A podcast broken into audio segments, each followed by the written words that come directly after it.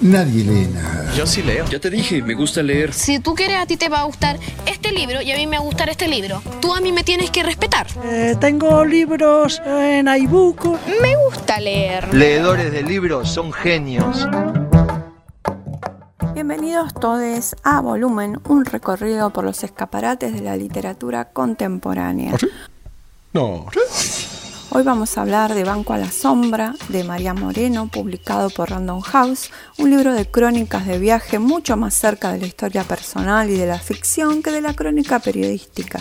Y el otro título que traje para hoy es Tiempo sin lluvia de Sinan Jones, una novela publicada en Europa en 2006 y que llegó a Argentina el año pasado, si no me equivoco, a través del trabajo de la editorial Chai. Los dos libros tienen registros totalmente diferentes, pertenecen a dos géneros literarios distintos, pero ambos, con sus características particulares, me gustan mucho y por eso están hoy en este podcast.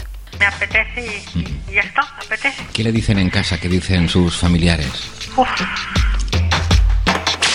La Plaza Miserere no formaba parte del itinerario que mi madre organizaba para hacer de mí alguien saludable, y en el que el aire puro, junto con la vacunación obligatoria y la prevención de las enfermedades infecciosas, era uno de los pilares.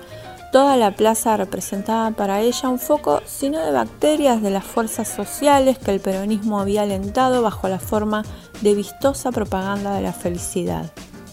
El 11 no solo era el lugar de los mitines, también era el del tránsito de los habitantes de las afueras que emergían o desaparecían en la entrada de la estación con la fuerza suficiente como para hacer ilusorio el cartelito de prohibido pisar el césped.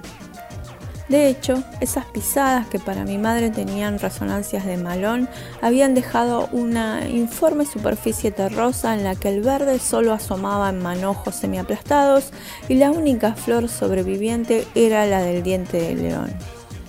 El fotógrafo ejercía su oficio con los novios provincianos, a menudo empleadas domésticas y colimbas que solían demorarse en los bancos antes de que abrieran el salón de bailes de la Recoba. No faltaba tampoco el vendedor de globos inflados a pulmón, ni el barquillero con su ruleta insertada sobre su cilindro colorado, ni el guardián con su pinche destinado a clavar hojas secas para despejar los senderos de piedritas coloradas. Pero siempre esas figuras daban la impresión de no tener nada que hacer ahí porque esa plaza no podía ser asociada al descanso y a los juegos inocentes, sino a una urgencia que no respetaba la fragilidad de sus canteros. La muchacha santiagueña que me cuidaba solía llevarme allí, en una casi clandestinidad, para que la acompañara como chaperona en citas sobre las cuales yo debía guardar silencio. Ya mayor, alquilé un departamento sobre la avenida Rivadavia. Entonces solía deambular por los locales de la estación en busca de cassettes de música latina, mientras mi hijo pequeño jugaba en los flippers.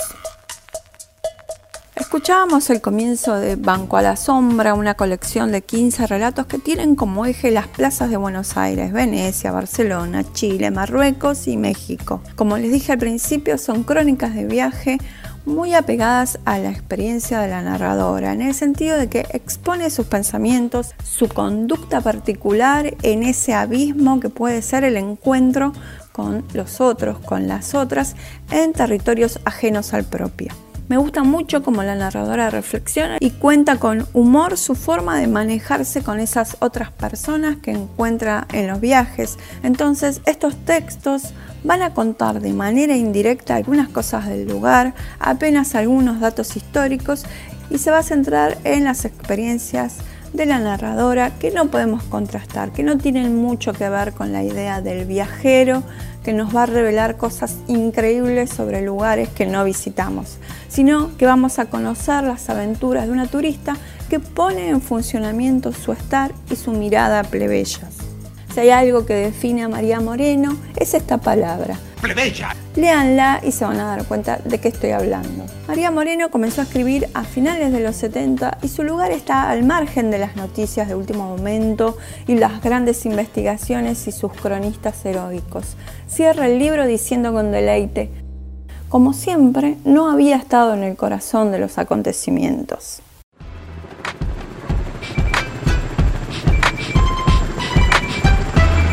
Cuando tú te haces famoso gracias a la lectura, no es ser famoso. Mira la tierra. Está tan seca que hace semanas que no se marcan las huellas de las pezuñas, las patas, las pisadas. Lo mejor sería encontrar bosta fresca o una parte aplastada del cerco que la vaca haya tratado de cruzar empujando con su peso. Como la ubre les baja y engordan tanto, lo lógico sería que les costara moverse, pero son animales grandes y tercos y cuando quieren se dan maña. Levanta una piedra chica y áspera para cortar una soga que le cuesta desatar sin el dedo. No encuentra su navaja Liderman. Emmy se la compró como regalo de cumpleaños después de que perdió el dedo. Había sido idea de ella. Le dijo que servía para todo y podía venirle bien para reemplazar el dedo. Por eso quería tanto a su hija. Tenía una manera encantadora de atenuar las tragedias encontrándoles la vuelta. Le lleva un tiempo cortar la soga y piensa, me voy a quedar sin fuerzas de a poco. Cuando empuja, la tranquera se suelta y se inclina hacia adelante con un crujido fuerte, pero en vez de enojarse mira a lo lejos, al mar. Esa mañana había visto el amanecer. Parecía que brotaba de la tierra. Un pájaro cantaba como un niño que habla solo mientras juega.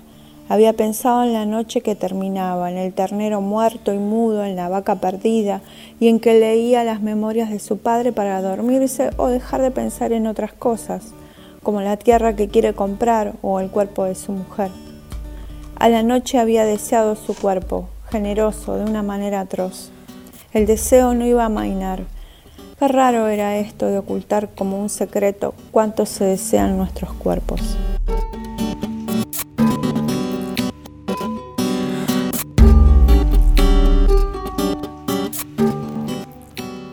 De leer un fragmento de Tiempo sin lluvia, la primera novela de Sinan Jones, un escritor galés que publicó Chai Editora aquí en nuestro país.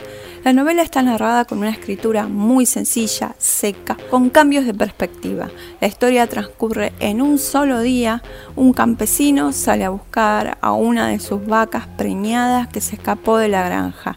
El hombre tiene una familia compuesta por un hijo adolescente con muy pocas ganas de participar en las tareas del campo, una nena muy inteligente y la mujer que se siente envejecer y que siente también que no es deseada y esto obtura su propio deseo. El hombre sabe que algo tiene que cambiar, no imagina ni cómo podría encarar ese malestar que se instaló entre ellos y espera que desde afuera aparezca alguna situación difícil que los vuelva a juntar, a poner del mismo lado para poder enfrentarlo.